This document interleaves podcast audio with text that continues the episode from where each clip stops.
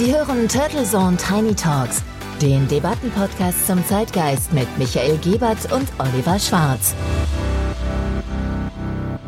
Guten Morgen, liebe Hörerinnen und Hörer der Turtle Zone Tiny Talks. Wir sagen herzlich willkommen zur Episode 23 an diesem Montag, den 22. Februar. In den nächsten 20 Minuten hören Sie wieder eine frische Zeitgeistdebatte und dazu braucht es natürlich meinen Co-Host Oliver Schwarz, der im Studio in Karlsruhe an den Reglern sitzt und für den guten Ton sorgt. Servus, Oliver. Hallo und guten Morgen, Michael, und auch von mir ein fröhliches Grüß Gott an unsere Hörerinnen und Hörer.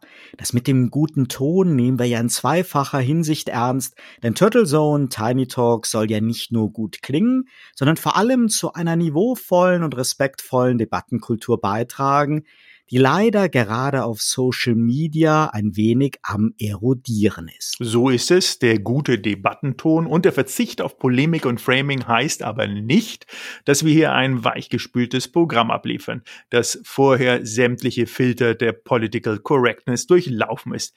Diese 20 Minuten sind vielmehr eine Momentaufnahme unserer täglichen Debatten und unserer regelmäßigen Gedankenaustausche auch unter der Woche. Und wir freuen uns natürlich, wenn der Funke auf unser Auditorium überspringt, wir neue Impulse und Sichtweisen einbringen können und haben natürlich nicht den Anspruch, in 20 Minuten ein spontanes Thema vollumfänglich behandeln zu können. Wir sind keine Dampfplauderer, die zu allem und jedem ihren Senf beitragen können und wollen. Aber wir bereiten unsere Debatten auch nicht minutiös vor. Die Themen entstehen jede Woche spontan aber natürlich aus dem Pool der Themen, über die wir uns ohnehin jeden Tag austauschen und debattieren, auch jenseits von Studio und Mikrofon. Letzte Woche haben wir zum Beispiel mit großer Verwunderung die politische und mediale Debatte rund um das Thema Corona-Selbsttest verfolgt. Oliver, das hat dich vor allem umtrieben. In der Tat, denn es war schon spektakulär zu sehen, wie sich das Thema pirouettenartig innerhalb von Stunden gedreht hat. Ich hatte ja schon im Januar hier auf Turtles und Tiny Talks meine Vorfreude auf die baldige Freigabe der Tests für jedermann zum Ausdruck gebracht. Und eine ganze Reihe von Herstellern haben ja eine Vielzahl von geeigneten Produkten, für die es kein medizinisches Fachpersonal braucht. Und die allgemeine Aufhebung des Abgabeverbots an Laien wird ja schon hinter den Kulissen sehr, sehr lange angekündigt. Dann gab es plötzlich Journalistenkollegen, die Informationen hatten, dass Bundesminister Spahn und sein Ministerium bremsen. Nicht zuletzt auf Lobbydruck hin. Und keine 48 Stunden später legt Spahn einen seiner Hollywood-reifen Auftritte hin und verkündet, optimistisch die baldige Zulassung der Selbsttests und wird dafür medial einen ganzen Tag lang auf allen Kanälen gefeiert. Nur wie so oft hat Spahn den potenziell irreführenden Eindruck vermittelt, dass es noch an marktreifen Produkten und Zulassungen fehlen würde. Es dauerte dann auch nicht lange, bis sich immer mehr Experten dazu eingelassen haben, dass diese Tests seit fast einem Jahr alle notwendigen Zulassungen haben und in hohen Stückzahlen für den weltweiten Markt zu sehr günstigen Preisen produziert werden. Eine allgemeine Freigabe hätte also seit Monaten jeden Tag erfolgen können. Und nun sind wir längst schon wieder in so einem Streit, ob der Vertrieb auch jenseits von Apotheken erfolgen darf und ob solche Selbsttests Grundlage von Lockerung sein können. Und mehr und mehr zeigen sich wieder die Lobbyinteressen hinter den Kulissen. Es ist wirklich sehr, sehr spannend zu beobachten. Durchweg. Allerdings war auch spannend zu beobachten, wie viel Gegenwind unserem Wirtschaftsminister Peter Altmaier entgegenweht und wie dieser mit einem Gipfel des guten Willens kontert und ansonsten weiter tapfer gefühlt jeden Abend in einem der Talkshow-Studios verbringt. Während es zuvor massive Kritik der Wirtschaftsverbände gehagelt hatte und immer unverhohlener die Kompetenz des Vertrauten der Kanzlerin angezweifelt worden ist, beeilten sich dann viele Gipfelteilnehmer den guten Willen und das offene Ohr des Ministers zu loben. Am Tag zuvor war noch von Kubicki der Rücktritt Altmaiers gefordert worden und plötzlich gab es einen showreifen Paradigmenwechsel. Nicht Altmaier hat einen zügigen Aktionsplan vorgelegt, sondern die Hausaufgaben raffiniert und pragmatisch an seine vielen Kritiker verteilt politisch ideal sozusagen. Er hat versprochen, Vorschläge und Ideen der Verbände in das sogenannte Corona-Kabinett einzubringen und das bedeutet im politischen Berlin so viel wie die Einberufung eines runden Tisches, um im Jahr eins nach der Pandemie einen Call for Ideas auszurufen. Wenn es nicht für die betroffenen Unternehmen, Selbstständigen und Freiberufler so dramatisch wäre, ist es ja schon fast amüsant zu sehen, wie die politischen Kommunikationen auch und gerade in Corona Corona-Zeiten nach altbewährten Mustern abzulaufen scheinen. Und wenn gar nichts mehr hilft, dann sind es halt die Mutanten, die schuld sind. Eigentlich ein schöner Stoff für eine spannende Netflix-Serie. Oder für eine Soap-Opera. In China gibt es bereits so eine dramatische, starbesetzte Seifenoper, die vor dem Hintergrund von Corona spielt. Bei uns haben sich die Fernsehmacher im fiktionalen Bereich anders entschieden, weder bei Soaps wie Gute Zeiten, schlechte Zeiten, noch in den Krimis oder anderen fiktionalen Produktionen kommt Corona vor. Kein Tatortkommissar ermittelt mit Maske und bei den Serien werden lieber Beziehungskrisen ins Drehbuch geschrieben, damit sich die Schauspieler nicht zu nahe kommen müssen. Vermutlich hat man seitens der Sender und Macher auch nicht zu Unrecht das Gefühl, dass die Menschen und Zuschauer in der Unterhaltung ja noch so ein Stück normale, heile Welt brauchen. Zwar durchaus mit Verbrechen oder Beziehungsdramen, aber bloß bitte ohne Masken und bloß ohne Virus. Es ist sowieso spannend zu sehen, wie sich der Medienkonsum der Menschen im Lockdown und in Homeoffice-Zeiten verändert hat. Erste Studien haben letztes Jahr ja einen gewaltigen Boom für Streaming-Dienste ermittelt, aber auch für Konsolenspiele und auch für Podcasts. Und das ist gut so. Wobei natürlich ohnehin dieser Trend vielleicht auch durch Corona nochmal verstärkt worden ist. Interessant ist dabei ja auch die Frage der Wechselwirkung und wie das neue nicht-lineare Mediaangebot die Menschen verändert. Wer sich zuletzt im Netz durch die Nachrichtenportale entsprechend klickte, mag sich bisweilen wie auf einer der Video-Streaming-Plattformen Netflix und Amazon Prime vorgekommen sein. Brauchen wir denn wirklich noch eine Staffel Corona, noch eine Staffel Inzidenzwerte, würde man sich fragen. Denn die Autorinnen und Autoren fällt schon seit langem nichts mehr Neues ein. So scheint es zumindest. Und wie viele Folgen Trump und Co., man erinnere sich, mussten wir eigentlich im letzten Jahr ertragen, bis endlich die Absetzung erfolgte. Manche Kulturwissenschaftler gehen bei diesem Vergleich sogar noch einen Schritt weiter. Sie machen offensichtlich die endlosen Handlungsstränge zwischen zeitgenössischen Serien wie zum Beispiel The Walking Dead oder Lost dafür verantwortlich, dass wir uns auch in der realen Welt an Erzählungen ohne Abschluss und Konsequenzen gewöhnen müssen. Wenn sich jeder dramatische Wendepunkt bloß als weiterer Zwischenstopp entpuppt, werden die Krisen irgendwann zum Normalzustand und damit schlussendlich belanglos. Als Beweis dienten bis vor Corona natürlich auch die jährlichen Klimagipfel und eben die zehn Verhandlungen, man erinnert sich, um den britischen EU-Auskrieg. Folgt man dieser These, bedeutet das, sind denn die Serien weiterhin nur Unterhaltung oder prägen sie bereits unseren Blick auf die Welt und formen unsere eigene Persönlichkeit? Können Serien uns wirklich und auch unser Weltbild beeinflussen und wenn ja, wie? Jetzt, wo du es so sagst, kann man wirklich so die letzten zwölf Monate Pandemie Revue passieren lassen und sich die unzähligen Pressekonferenzen, die Talkshow-Auftritte der Politiker und Virologen und die Kehrtwenden zwischen Lockdown und Lockerung ja wie eine Daily Soap vorstellen. Die Dramaturgie der Debatten, Cliffhanger wie das Maskendebakel von Spahn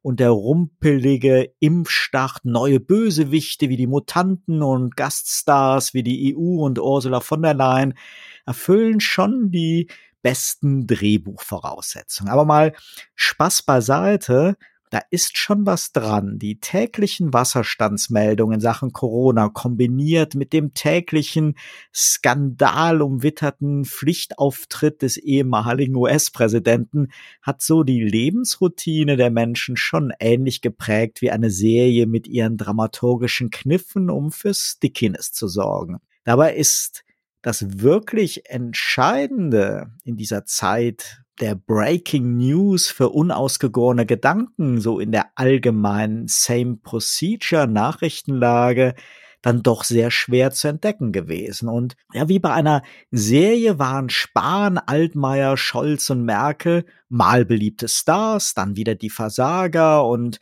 mit den Ministerpräsidenten gab es einen ausreichend großen B-Cast, um ebenfalls beliebte Handlungsstränge wie Laschet versus Söder immer wieder in die Soap einzubauen. Da kann man schon mal die eine oder andere Folge verpassen und findet sich dann doch wieder zurecht. Oder ist plötzlich überrascht, wer jetzt mit wem anwandelt. In jedem Fall hat die Pandemie den Trend zum nonlinearen Medienkonsum jenseits der Corona-Nachrichten deutlich bestätigt und damit sinken natürlich die Einschaltquoten und Marktanteile der klassischen linearen Broadcast-Medien wie Fernsehen und TV. Die Studie von Deloitte aus 2020 hat ja in mehreren Erhebungen gezeigt, dass zwar der Informationsbedarf rund um akute Lockdown-Maßnahmen durchaus auch die althergebrachten Medien wieder attraktiv gemacht hat. Das war aber mehr so die rein opportunistische Suche nach aktuellen Informationen und hat nicht zu einer dauerhaften Bindung oder gar einer Renaissance der linearen Medien geführt. Sobald es sich die Menschen dann irgendwie in der neuen Situation eingerichtet haben, waren wieder Netflix, Prime und Co angesagt oder halt Games. Argumentiert wird, immer mit den sich verändernden Publikumswünschen und den jungen Menschen, die angeblich einen Fernseher nur noch vom Besuch bei den Großeltern kennen. Ich halte das genauso für Quatsch, ja, wie dieses beidseitige Gejammere über die Rundfunkgebühren von den Anstalten, denen ihre Milliarden Etats keinesfalls reichen, und von den Bürgern, die zwar genug Geld für Sky, Netflix, Prime und Co haben, aber angeblich durch die Rundfunkabgabe in soziale Not gestürzt werden. Und des Pudels Kern ist doch immer ein attraktives Angebot und hervorragende Qualität, die mit Passion und Kreativität das Publikum bindet. Das ist doch keine Frage des Transportweges. Absolut. Und natürlich kann immer serielles Erzählen nicht einfach mit der längeren Version eines Films oder Romans gleichgesetzt werden. Denn durch ganz klar durch langlaufende Formate, wie zum Beispiel Serien und ihre Handlungsstränge und die Figurenpsychologie, die dahinter steht, äh, die kann sowas viel stärker ausgebaut werden und natürlich auch eine engere Verbindung an die entsprechenden Zuseher und Rezipienten aufgebaut werden.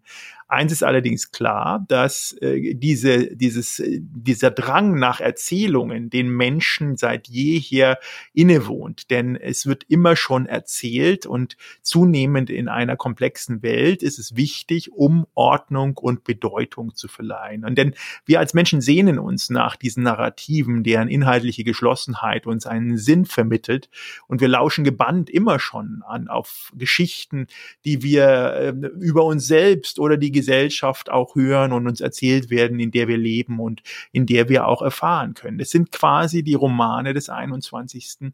Jahrhunderts. Wenn wir mal ein wenig auf den Grund gehen wollen, welche wechselseitigen Einflüsse Medienanbieter und Konsumenten aufeinander haben und welche Folgen der unaufhaltsame Trend zum nonlinearen Abo-Angebot der Streaming-Plattformen hat, dann ähnelt das Zuschauerverhalten schon so einem allgemeinen Trend. Wir kennen das ja schon vom E-Commerce, dass die Kunden am liebsten eine Same-Second-Belieferung haben und vom Urlaub, dass bei vielen Menschen All-Inclusive und All-You-Can-Eat hoch im Kurs stehen. Und diesen Anspruch bedienen natürlich Musikplattformen wie Spotify oder Streaming-Plattformen wie Netflix und Prime mit so diesem vermeintlichen Versprechen, das gesamte Musikrepertoire mit zig Millionen Titeln jederzeit auf dem Handy zu haben oder die größte denkbare Videothek auf dem Notebook oder Tablet. Am Ende des Tages ist das alles vielleicht aber mehr Marketing und auch eine Art Selbstbetrug als wirklich ein regelmäßig genutzter Vorteil.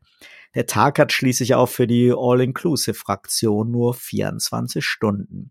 Ich glaube, der viel größere Paradigmenwechsel ist gerade bei den Serien zu sehen, die du ja mehrfach zitiert hast. Denn die gibt es zwar zuhauf, aber früher haben wir uns wie Bolle auf die nächste Folge in der kommenden Woche gefreut und eine gute Serie konnte eine ganze Season über Freude bereiten. Heute werden ganze Serien Staffeln, an denen Kreative über viele Monate oder ein ganzes Jahr gearbeitet haben, en bloc freigeschaltet und dann im Binge-Watching am Stück verkonsumiert ich will jetzt gar nicht so tun, als ob das nicht situativ äußerst attraktiv sein kann, sofort so die Neugierde gestillt zu bekommen, wie es weitergeht. Aber es gehen halt schon Werte wie Geduld und Vorfreude verloren und auch ein wenig so der Respekt vor der künstlerischen Arbeit. Das riesige Angebot und das schnelle Verkonsumieren sorgt einfach für eine Abstumpfung. Das ist wie am All-You-Can-Eat-Buffet. Ein wenig provokant kann man schon sagen, dass es vielleicht bei den Plattformen durchaus viele Programmperlen gibt, aber das Publikum währenddessen immer mehr zum Fast-Food-Junkie wird. Es sind neue Dimensionen, gerade seit dem letzten Jahr. Wenn man sich anschaut, fast eine Milliarde, 882 Millionen, um genau zu sein, 2020 haben parallel die Video-Streaming-Plattformen genutzt. Das ist ja gigantisch laut dem Statistikportal Statistiker. Aber ganz klar, nie zuvor haben sie das zwar benutzt, aber gleichzeitig ist zu hinterfragen, wie anspruchsvoll und ambitioniert sind die Serien. Denn du hattest ja erwähnt, er sind zwar absolute Meilensteine des Fernsehens nicht zu vergleichen. Dennoch sind allerdings diese neuen Serien gefeiert als relevante Narrative unserer Zeit. Teilweise muss man natürlich auch dazu sagen, dass die Faszination selbst schon uralt ist. Ob nun in der Höhle oder wie damals im 19. Jahrhundert der geistliche Thomas Arnold, der aus Großbritannien stand und die Fortsetzungsromane, die da gerade in Mode kamen, als süchtig machende Ersatzreligion ähm, predigte und sagt, das ist, das ist vom Teufel und nahe eine gewisse kulturpessimistische Sicht drauf hatte. Richtig ist allerdings, dass serielle Formate mit gezielten dramaturgischen Kniffen arbeiten, um das Publikum zu manipulieren und an die Geschichte zu fesseln, nichts Neues ist. Dieser mittlerweile schon sprichwörtliche Cliffhanger ist wohl der bekannteste Trick bei all diesen Geschichten. Dabei endet der, die Filmhandlung gerade immer an der spannendsten Stelle. Zurückbleiben aufgekratzte Zuseher, die nun fast gar nicht mehr anders können, als in der nächsten Folge wieder einzuschalten. Oder auch sogenannte Flash-Forwards. Zukünftig dramatische Ereignisse werden dabei schon in vorhergehenden Episoden immer wieder subtil angedeutet und binden die Fans so an die Handlungsstränge. Und wie wirkungsvoll diese Techniken sein können, zeigen natürlich vormoderne Serien ebenfalls. Aber auch diese Parallelen zur aktuellen Politik sehe ich persönlich auf jeden Fall gezeichnet.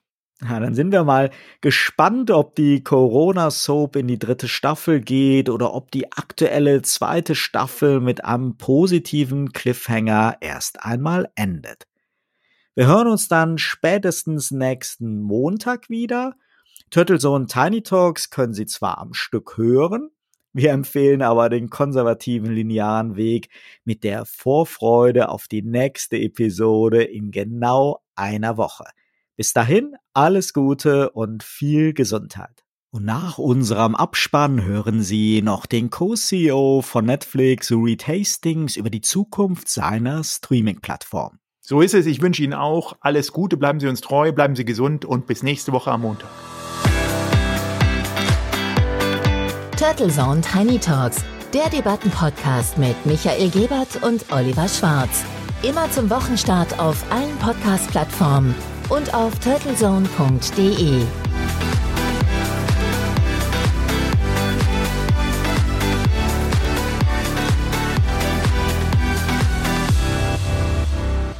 you know, we're really focused in the joy in people's lives and uh, creating that sense of escape and connection that that all of us use entertainment for. So, not really doing news, uh, you know, not teaching calculus, Um, but many people find the joy from learning something new, from a documentary about an issue, from coming to understanding. And so we're definitely do a lot of, of documentary and nonfiction programming. Um, and then there's, of course, just great epic entertainment, great filmed entertainment.